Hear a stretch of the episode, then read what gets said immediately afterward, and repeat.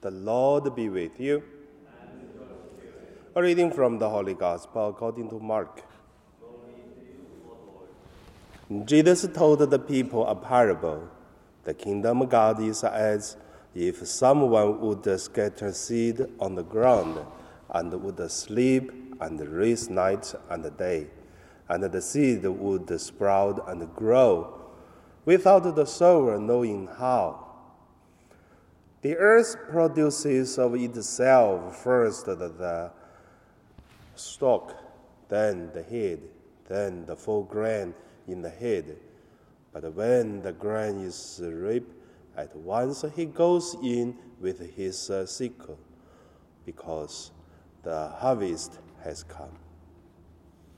He also said, With what can we compare the kingdom of God? Or what parable will we use for it? It is like a mustard seed, which, when thrown on, upon the ground, is the smallest of all the seeds on earth. Yet, when it is sown, it grows up and becomes the greatest of all shrubs, and puts forth large branches, so that the birds of the air can make nets in its uh, shade.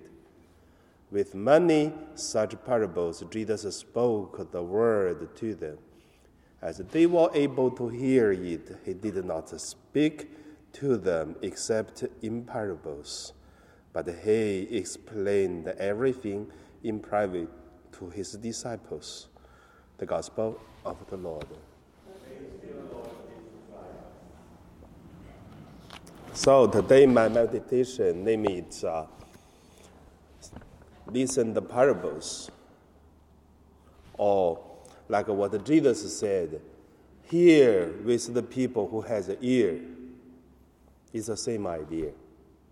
First, let us look at uh, parables. Why did Jesus use parables to teach? I believe parables, it is, uh, first of all, it is an easy way to proclaim some uh, uh, very difficult uh, philosophy, theology, religious things. That is why not only Jesus, Buddha, Confucianism, everyone telling stories, like Zhuangzi, and also telling stories. So parable, it is an easy way make something complicated become simple. But the second way is somehow I believe Jesus want to tell us, but at the same time, Jesus wanted the people to think what it is the real meaning of the message. Like, we hear lots of parables such as, if your eye causes you sin, take it off.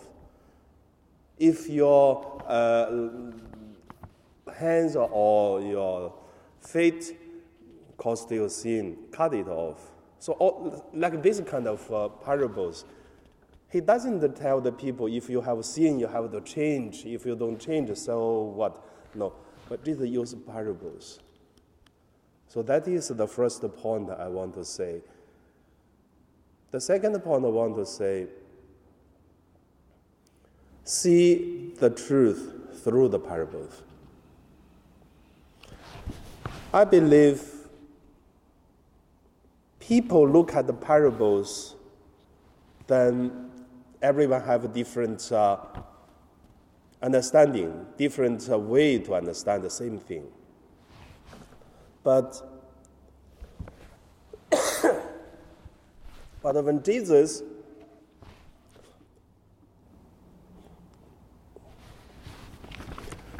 when he started to telling the parables the people here, some people get the surface meaning, but some people they figure out what is the real, um, the view of God, what is the real truth.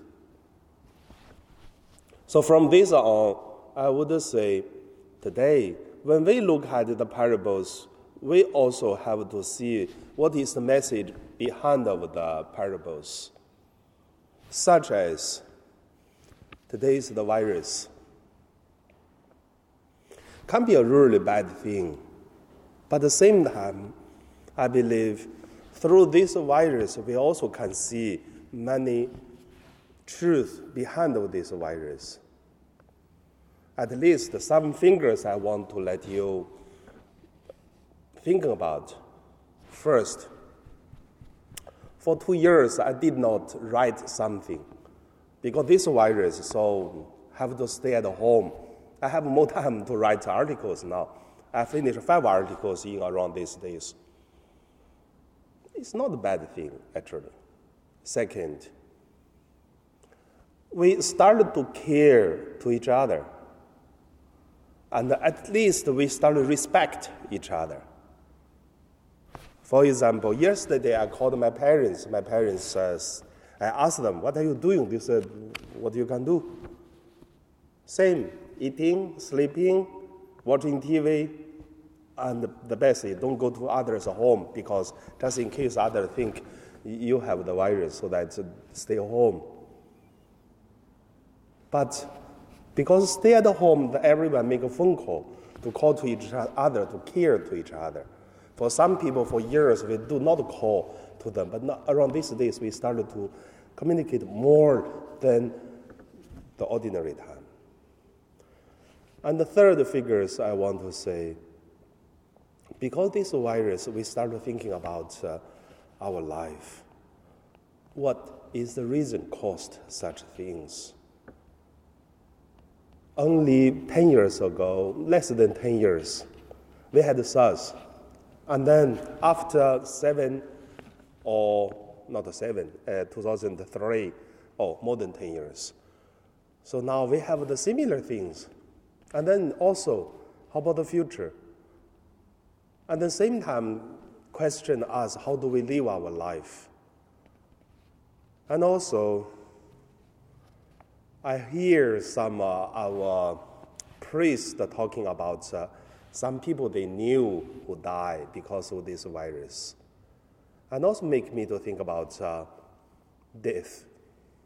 So all this we can see. That is our life to look at what is happened through the eye of faith. We look at the same thing differently. But some people look at this maybe only angers, complaints, but some people see the truth through the eye of faith. So, same like the rallies, like the government, through that, what do we see? Now is virus, what do we see? And then, what is the function, the faith stand in our life? So now we pray.